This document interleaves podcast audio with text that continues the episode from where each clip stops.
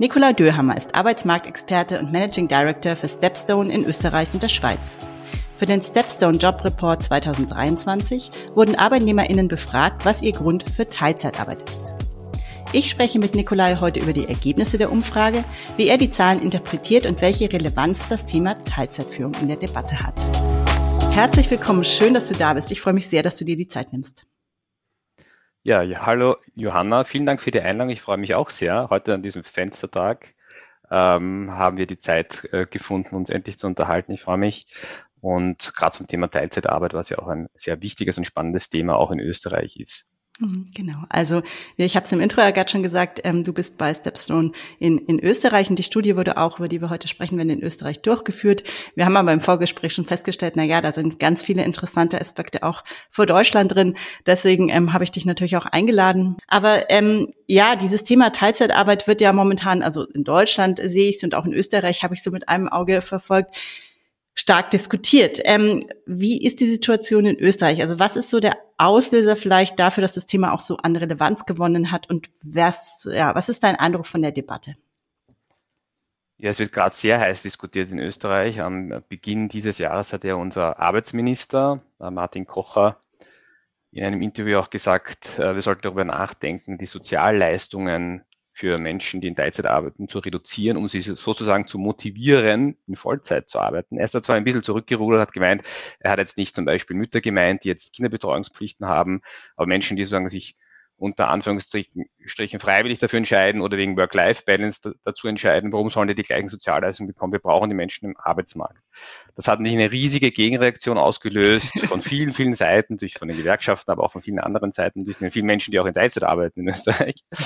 Und ähm, aber steckt denn eigentlich dahinter? Dahinter steckt ja ähm, der demografische Trend. Ja, also wir sind ja in der Situation in Österreich und Deutschland und in ganz Europa, dass äh, die Erwerbsbevölkerung zu schrumpfen beginnt.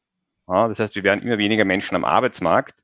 Und wenn die Menschen, die da sind, dann auch noch weniger arbeiten wollen, dann haben wir natürlich eine Herausforderung, weil der Wohlstand in Österreich, in Deutschland, in Europa der letzten Jahre und Jahrzehnte baut ja auf zwei Faktoren, nämlich Produktivitätszuwächse, die sind gar nicht so groß, wie man meinen will. Die Arbeitsproduktivität steigt in Deutschland, glaube ich, so bei ein bis zwei Prozent pro Jahr. Mhm. In Österreich ist auch ein Prozent. Also es sind nicht riesige Sprünge, die wir machen, trotz Digitalisierung etc.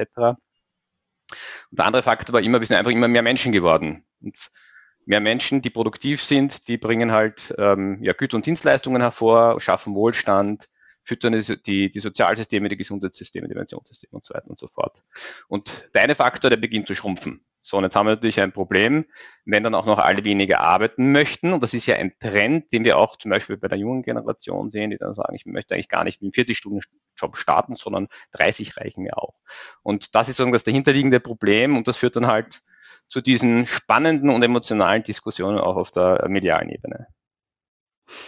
Ja, danke dir erstmal für die Zusammenfassung. Und ich glaube, ähm, das, was in Österreich passiert, ist ja in äh, Deutschland äh, auf eine sehr ähnliche Art und Weise passiert. Auch hier gab es ja Aussagen von Politikern, äh, das muss ich jetzt nicht gendern, die eben die 42-Stunden-Woche gefordert haben, ähm, quasi statt einer Arbeitszeitreduktion. Also auch hier ist die Diskussion und die wird auch sehr emotional geführt.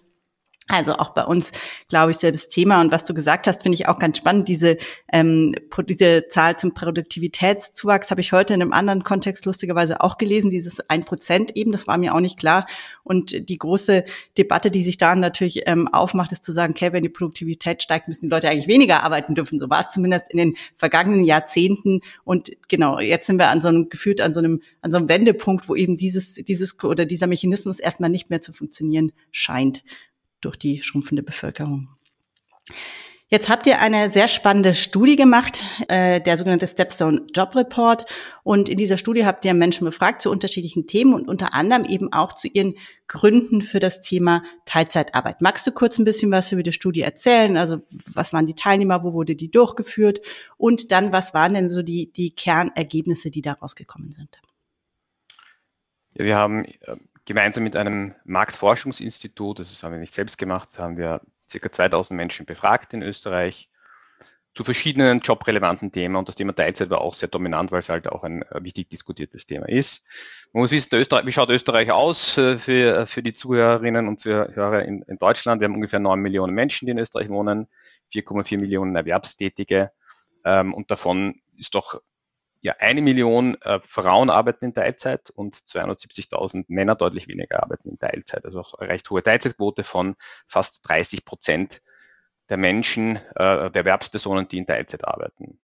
Ja, und dann hat uns natürlich interessiert, äh, was sind eigentlich die Gründe, warum arbeiten Menschen in Teilzeit? Das haben wir erfragt, da waren aber auch Mehrfachnennungen möglich. Das heißt, das summiert sich jetzt nicht auf 100 Prozent, aber die wichtigsten vielleicht kurz in der Zusammenfassung. 55 Prozent haben gesagt, mein Leben ist zu kurz, ich will mehr Zeit für mich und mein Umfeld haben. Also klassisches Work-Life-Balance-Thema. Äh, 38 Prozent haben gemeint, mental würde ich das gar nicht schaffen, in Vollzeit zu arbeiten. Auch die körperliche Gesundheit wird ähnlich gewichtet. Also das waren die drei großen Themen.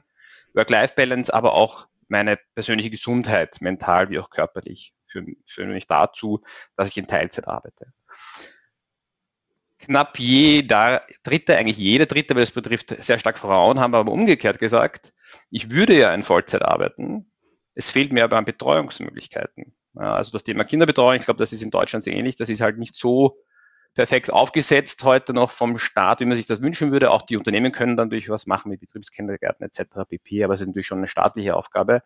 Also ein riesiger Hebel, wenn wir bedenken, in Österreich, und das ist in Deutschland exakt die gleiche Zahl, arbeitet jede zweite Frau in Teilzeit. Und jede, und jede dritte davon sagt, ich würde ja mehr arbeiten, aber mir fehlen die, die Kinderbetreuungseinrichtungen dazu. Na, das ist schon Wahnsinn, wenn man sich das äh, vor Augen hält. Das ist eine riesige Zahl und ein riesiger Hebel. Ich würde fast sagen, und ich glaube, das hat die ähm, Elizabeth Warren mal in, in, in den USA mal gesagt, den, den Satz, der hat mir ganz gut gefallen Kinderbetreuungseinrichtungen sind eigentlich kritische Infrastruktur. Hm. Ja. Wir bauen ja auch Straßen oder U-Bahnen oder was auch immer, damit die Menschen zur Arbeit gehen können. Aber wir schaffen es nicht, flächendeckend Kinderbetreuung sicherzustellen für die, die das nutzen möchten. Ja. Es gibt ja auch die Entscheidung, dass man sagt, ich möchte das nicht, ich möchte auch mehr Zeit mit den, oder länger zu Hause bleiben, dann soll das auch so sein. Aber ja, ein Drittel sagt, ich würde ja gerne mehr arbeiten. Geht aber nicht. Also das war so ein bisschen, ja, was man vielleicht noch ergänzen sollte. 30 Prozent haben äh, gesagt, ähm, ich arbeite deswegen nicht in Vollzeit, weil die ganz großen Träume, also so der Traum nach der eigenen Immobilie, ist ohnehin nicht mehr leistbar. Also auch wenn ich in Vollzeit arbeite, das, wie man in Österreich sagt, das geht sich da nicht aus. Ja mit den Immobilienpreisen, wie sich die entwickelt haben, natürlich jetzt mit den Kreditraten und den Kreditzinsen, die man jetzt aktuell hat. Und dann sagen die, naja, dann arbeite ich, macht eh keinen Unterschied, dann arbeite ich nur 30 Stunden, weil die großen Sachen kann ich mir so ohnehin nicht mehr leisten. Das hört man auch sehr stark von der jungen Generation. Ähm, das waren so die, die wichtigsten Gründe, so High-Level Level für die Teilzeitarbeit. Umgekehrt haben wir natürlich auch gefragt, warum arbeitest du denn in Vollzeit? Ja, das sind, das ist jetzt keine große ja, Überraschung, oft finanzielle Gründe. Fair enough. Also wir arbeiten ja auch, um Geld zu verdienen, um unser Leben zu bestreiten. 77 haben gesagt, ich möchte Altersarmut vermeiden und meine volle Pension sichern. Ähm, 72 Prozent in Teilzeit würde mir das Einkommen nicht reichen. Das sind, glaube ich, ganz logische, normale Gründe. 64 Prozent meinen aber, ich arbeite gerne in Vollzeit. Also es gibt auch viele Menschen, die machen das nicht nur wegen der finanziellen Verpflichtung, sondern weil sie einfach gerne in Vollzeit arbeiten. Und dann ist, äh, kann man wahrscheinlich die Hypothese aufstellen, dass die Menschen, die in ihrer Arbeit eben auch eine Sinnerfüllung finden. Ja, die etwas machen, was sie herausfordert, wo sie sich selbst verwirklichen können, wo sie Sinn für sich schöpfen können. Menschen, die in Berufen sind, wo sie diesen Sinn nicht wahrnehmen, die suchen natürlich den Sinn eher im Privatleben, was ja auch selbstverständlich ist. Ja. Deswegen glaube ich auch, wir müssen, wir stellen manchmal die falschen Fragen. Wir können natürlich die Frage anstellen, wie viel willst, wie lange willst du denn arbeiten? Wie viel Zeit willst du in der Arbeit verbringen? Und wenn ich die Frage stelle, was jetzt gerne gemacht wird, möchtest du nicht gerne vier Tage nur arbeiten und du kriegst das gleiche Geld? Ne? Da wird jeder Ja sagen. Ja. Eh klar. Aber wir sollten eher die Frage stellen, wie sollten ein Job ausschauen? Wie sollte die Arbeitswelt der Zukunft ausschauen? damit du persönlich einen Sinn und Selbstverwirklichung in dem Job findest. Und dann wären, glaube ich, auch mehr Menschen bereit dazu, mehr zu arbeiten. Es muss ja nicht 42 Stunden sein, um Gottes Willen, ja. Aber äh, es reicht ja auch, wenn manche dann statt 20, 25 oder 30 Stunden arbeiten würden, ja. Ähm, oder mehr in Vollzeit arbeiten würden, wie auch immer die Arbeitszeit ausschaut. Also gehen wir es nicht nur von der Zeitkomponente an, sondern schauen wir auch, wie gestalten wir die Arbeitswelt der Zukunft. Vielleicht ist ja das Thema künstliche Intelligenz, ist ja auch gerade ein absolutes Top-Thema. Bei all den Gefahren vielleicht auch eine Möglichkeit, dass wir einfache, repetitive Jobs, die halt wenig Sinnerfüllung wahrscheinlich bringen werden, tendenziell, dass wir die teilweise wegrationalisieren können, die Leute qualifizieren können zu höherwertigen Jobs, wo sie dann mehr Spaß und Freude haben. Und äh, dann kommt zwar das Zeitthema immer noch, aber erst an der zweiten Stelle in die Diskussion. Hm. Ja, danke dir. Also ich glaube, ich habe dir jetzt zugehört und äh, viele ähm, Rahmenbedingungen, die du genannt hast, sind ja in Deutschland sehr, sehr ähnlich. Also die Teilzeitquote von 30 Prozent haben wir auch.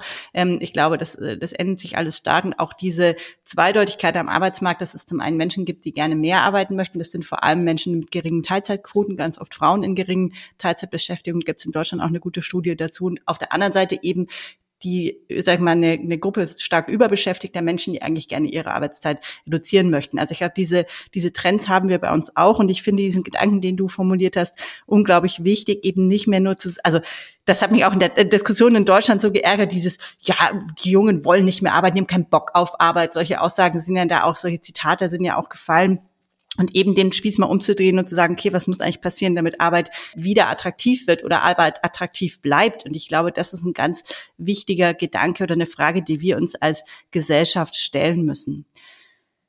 Ja, wenn wir jetzt mal äh, da ein bisschen anschließen und zu sagen, okay, was können denn eigentlich ähm, Unternehmen an dieser Stelle tun, um Arbeit attraktiv zu halten oder Arbeit wieder attraktiv zu machen? Was denkst du, was ist an der Stelle besonders wichtig?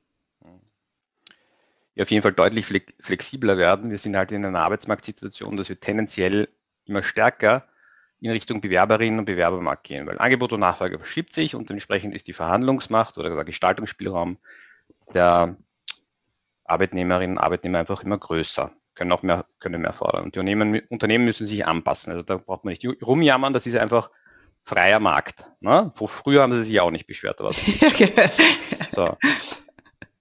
Wir haben das auch im Jobreport äh, bei unserer großen Befragung auch herausgearbeitet. Was sind so die größten Themen? Das sind so vier große Trends, wo die Menschen am Arbeitsmarkt sagen, das ist für mich 2023 wichtig, das werde ich auch fordern gegenüber meinem Arbeitgeber. Mm, das sind vier Punkte. Das eine ist das Forderung, Forderung nach mehr Flexibilität. Vier von zehn haben gesagt, ich werde im Jahr 2023 mehr Flexibilität im Job einfordern. Ja, und das ist, ja, das sind auch zeitliche Komponenten.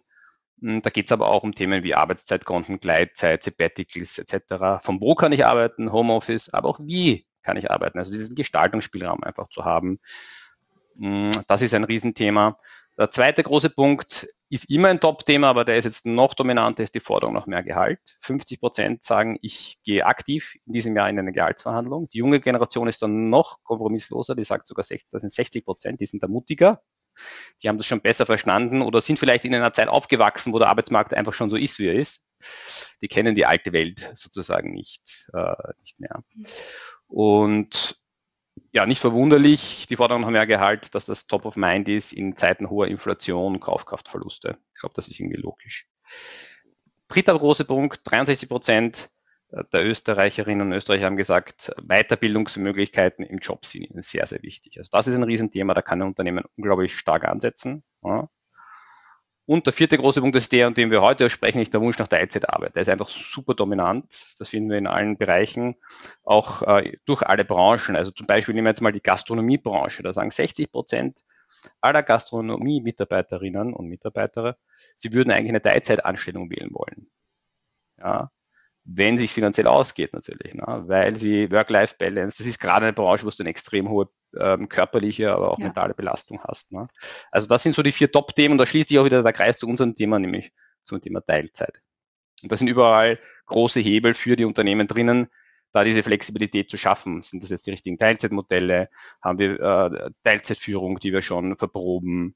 Äh, haben wir Gehaltsschemata, die zum Markt passen?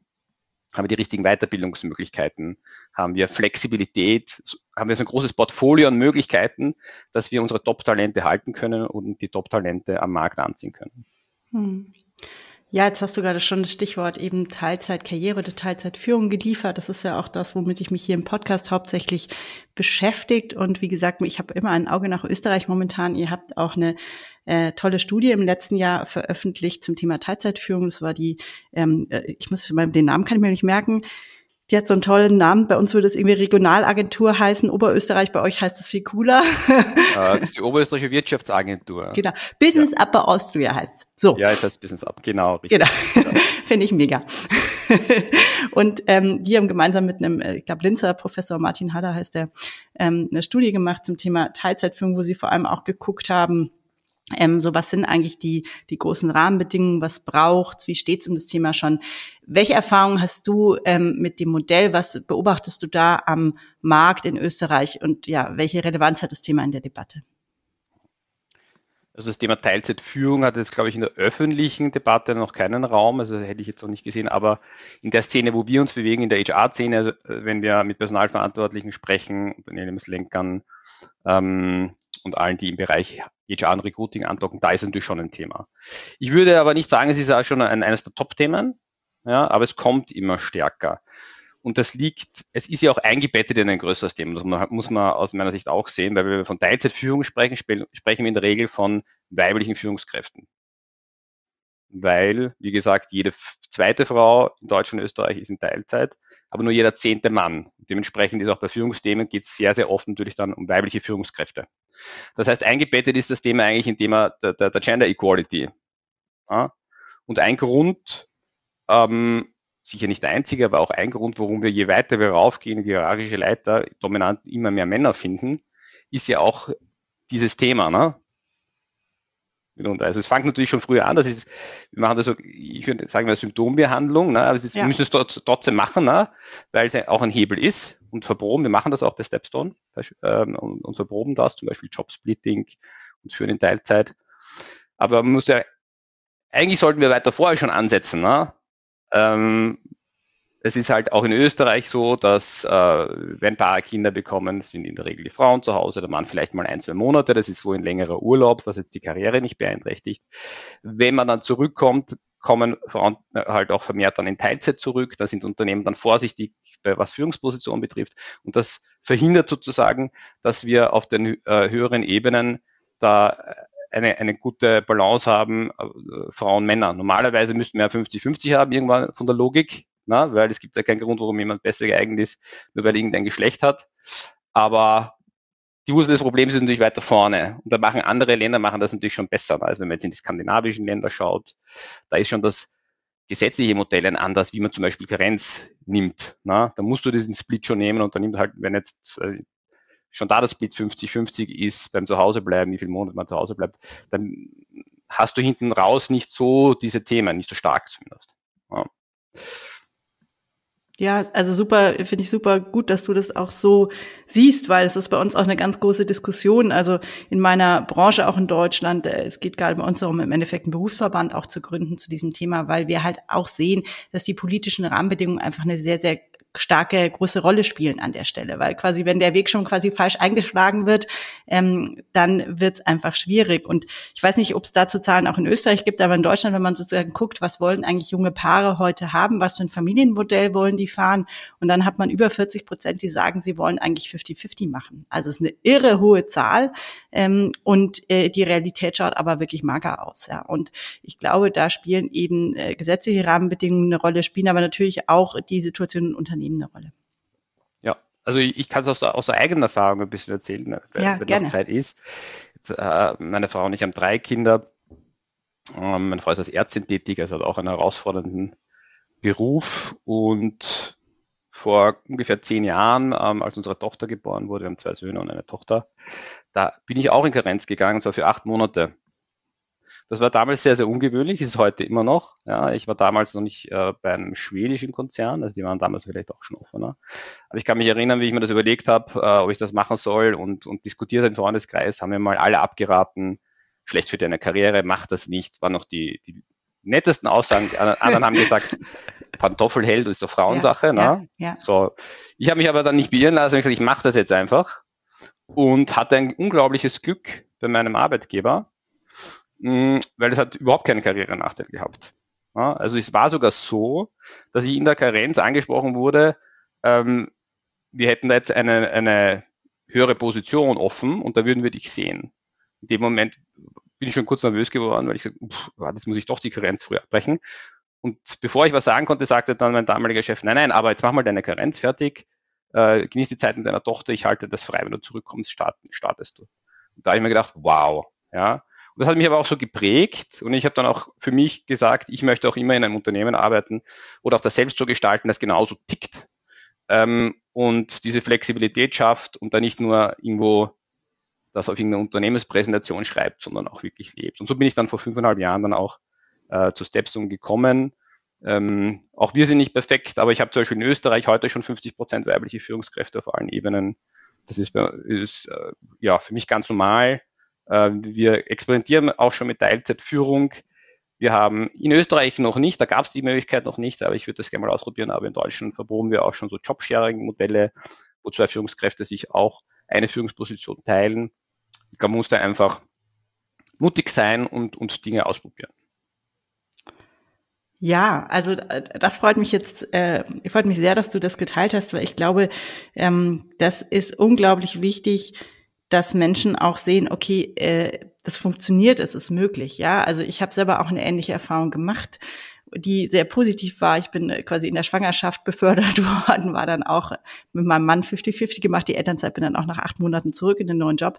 Aber das sind die Ausnahmen, das muss man wirklich sagen. Und ich glaube, umso mehr man davon aber hört, dass es möglich ist und dass es funktionieren kann, desto besser ist es auch und macht anderen Menschen auch Mut und macht auch Unternehmen Mut, muss man ja auch ganz klar sagen. Es ist, wie du gesagt hast, es geht um Ausprobieren und da werden Dinge auch mal nicht funktionieren. Ja, wenn man Dinge ausprobiert, dann passieren auch Sachen, wo man sagt, naja, okay, so geht's nicht, wir müssen es anders machen. Aber das, ja, freut mich sehr, dass du da sowohl aus der persönlichen Perspektive als auch der, aus der Unternehmensperspektive sagen kannst, okay, es macht Sinn, diesen Weg auch zu gehen. Absolut. Und das, das stimmt ja, also der Gesamtgesellschaft oder Arbeitsgesellschaft ganz am Beginn erst. Weil ich habe mir damals gedacht, vor zehn Jahren, ja, in zehn, in zehn Jahren wird das wahrscheinlich ganz normal sein, was ich da mache. Ne? nee, ist Und ich habe nicht. dann, äh, dieses Jahr habe ich mir das mal angeschaut, in der Statistik, wie viel Prozent der Männer in Österreich nehmen mehr als sechs Monate Karenz. Ja, wenige wahrscheinlich. Ein Prozent. Ein Prozent, wow. Ein Prozent. Also haben wir noch viel zu tun, aber jeder kann bei sich anfangen. Wir, jedes Unternehmen für sich und die Politik muss die Rahmenbedingungen schaffen. Aber ich denke mir, wir haben einen großen Vorteil in den nächsten Jahren und das sind die demografischen Veränderungen. Weil jetzt ist der Druck, der wird immer höher und dementsprechend musst du flexibler werden. Wir können uns nicht leisten, ähm, irgendjemanden ähm, nicht zu integrierenden Arbeitsmarkt, ist, ob, das, ob das jetzt Frauen, Männer sind oder ähm, andere Gruppen, die diskriminiert werden heute im Arbeitsmarkt, wir können das uns gar nicht mehr leisten. Also dieser Druck wird hoffentlich, das ist zumindest meine Hypothese, wird uns auch helfen, diese Themen schneller voranzubringen, weil davor waren wir ja eher im Schneckentempo unterwegs. Diesen Satz würde ich gerne als Schlusswort so stehen lassen, der gefällt mir gut. Ich danke dir ganz herzlich für das Gespräch und wünsche dir alles Gute. Vielen Dank, Johanna, hat mich sehr gefreut, dass wir miteinander sprechen durften.